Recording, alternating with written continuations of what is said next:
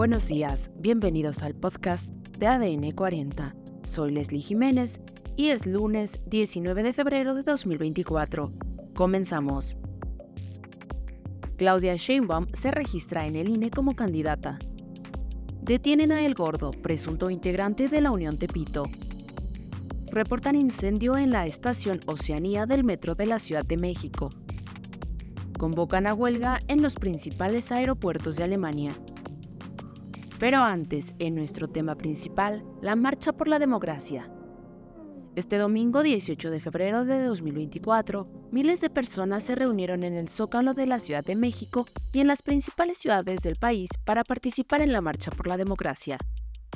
La llamada Marea Rosa ha salido este domingo a exigir votaciones limpias y respeto a las instituciones democráticas. Esto a dos semanas de que empiecen las campañas y a menos de cuatro meses de las elecciones presidenciales del próximo 2 de junio. Los organizadores de la Marcha por Nuestra Democracia afirman que asistieron alrededor de 700.000 personas en la Ciudad de México. Por su parte, la secretaria de Gobierno de la capital mexicana atajó que fueran 90.000 los manifestantes. Escuchemos lo que dijo Lorenzo Córdoba durante su intervención como orador en la marcha.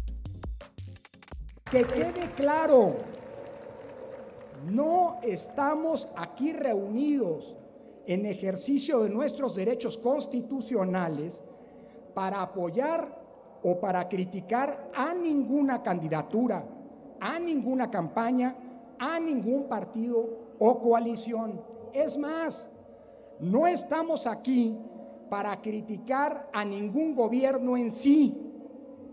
Estamos aquí reunidos para defender a la democracia y para decirle no a toda propuesta que busque desmantelar las conquistas que en ese sentido hemos conseguido. Escuchemos lo que dijo el presidente López Obrador al respecto de esta marcha. Vivimos en un país auténticamente democrático, como no se veía en mucho tiempo. Presidente, dicen que están amenazadas las instituciones que garantizan la democracia. ¿Qué opina de esto? Es la democracia de ellos, la de los oligarcas, la de los ricos, la democracia de los corruptos. Y nosotros lo que queremos es que haya la democracia del pueblo. O sea, no queremos poder sin pueblo. ¿Está garantizado el voto libre para Libre y secreto y democrático. Por otro lado, Claudia Sheinbaum presentó este domingo su registro como candidata presidencial de la coalición Sigamos Haciendo Historia de Morena, PT, Partido Verde Ecologista de México, ante el Instituto Nacional Electoral. La convocatoria fue a las 12 horas, pero desde antes, cientos de simpatizantes de la candidata acudieron fuera del INE para apoyar el registro. Entre ellos estuvieron Marcelo Ebrard, exsecretario de Relaciones Exteriores, así como Santiago Nieto, extitular de la Unidad de Inteligencia Financiera. Además, este sábado 17 de febrero, la Secretaría de Seguridad Ciudadana de la Ciudad de México informó sobre la detención de El Gordo, presunto líder de la Unión Tepito para el cobro de derecho de piso. La captura de El Gordo formó parte de dos operativos de las autoridades de la Ciudad de México, quienes detuvieron a cinco personas con cerca de 800 dosis de distintas drogas en las alcaldías Cuauhtémoc y Venustiano Carranza. En esta última demarcación se detuvo a cuatro hombres de 21, 31, 40 y 55 años de edad, quienes fueron encontrados en posesión de 400 bolsas de cocaína, por lo que fueron presentados ante el Ministerio Público. En más información, durante la mañana de este domingo se registró un conato de incendio en la línea B del metro, específicamente en la interestación entre Oceanía y Deportivo Oceanía. De acuerdo con el reporte de usuarios, se dio alerta una vez que el humo del incendio comenzó a manifestarse entre las vías del transporte. La zona donde se registró el humo es parte del tramo elevado, provocando así la alarma entre automovilistas que transitaban por la zona y los mismos usuarios del sistema.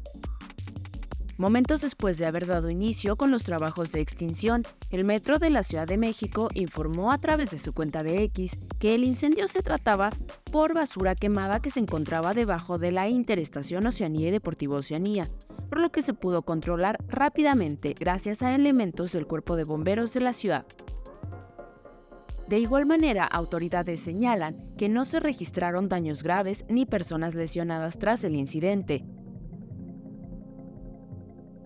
Por otro lado, un sindicato en Alemania llamó a huelga de trabajadores en tierra de Lufthansa en siete aeropuertos para el martes tras un paro similar hace pocos días. El sindicato Verdi dijo el domingo que la huelga de un día afectará a los aeropuertos de Frankfurt y Múnich, los dos principales centros de Lufthansa, así como en Berlín, Hamburgo y Stuttgart. Durará desde las 4 a.m. del martes hasta las 7.10 a.m. del miércoles. El 7 de febrero hubo una huelga similar en cinco de esos aeropuertos, que obligó a cancelar cientos de vuelos. El sindicato exige aumentos salariales de 12.5% o de por lo menos 500 euros al mes. Esto fue todo por hoy en el podcast de ADN 40. Yo soy Leslie Jiménez y recuerda seguir a ADN 40 en Spotify, Apple o tu plataforma de audio favorita.